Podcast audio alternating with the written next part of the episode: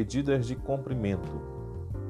Para melhor compreender as grandezas envolvidas em um fenômeno, a física se utiliza de medidas. O comprimento de alguma coisa pode ser medido por meio de uma fita métrica, por exemplo. No Sistema Internacional de Medidas, abreviado aí pelas letras S e I maiúsculos, o metro é a medida de comprimento padrão dessa forma possui os seus múltiplos, que é o decâmetro, o hectômetro, quilômetro, e os seus submúltiplos. Nós podemos destacar o centímetro, o decímetro e o milímetro. Nós podemos converter o metro em seus múltiplos e submúltiplos pelas relações a seguir. O metro é igual a 0,1 é, decâmetro, que é igual a 0,01 hectômetro, que é igual a 0,001 quilômetro. E também pelos submúltiplos, onde 1 metro é igual a 10 decímetro, aonde é igual a 100 centímetros e é igual a 1000 milímetros. Em astronomia, outras unidades de comprimento são utilizadas, haja vista que as distâncias são muito grandes e geram números muito grandes.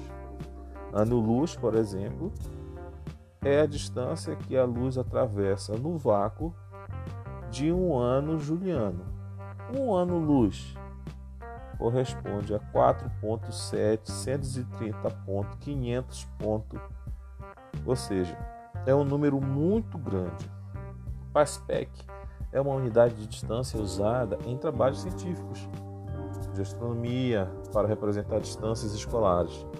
É, e isso equivale à distância é, de um objeto cujo o anual média vale a um segundo de ar.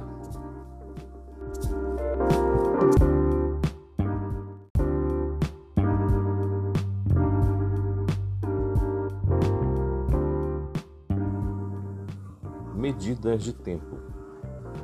No Sistema Internacional de Unidades, a unidade padrão para o tempo é o segmento S. Outras medidas podem ser utilizadas como horas, minutos, dias, semanas, ano, década, século e etc. Para converter tais unidades, utiliza-se a seguinte relação: uma hora equivale a 60 minutos e 60 minutos equivale a 3.600 segundos.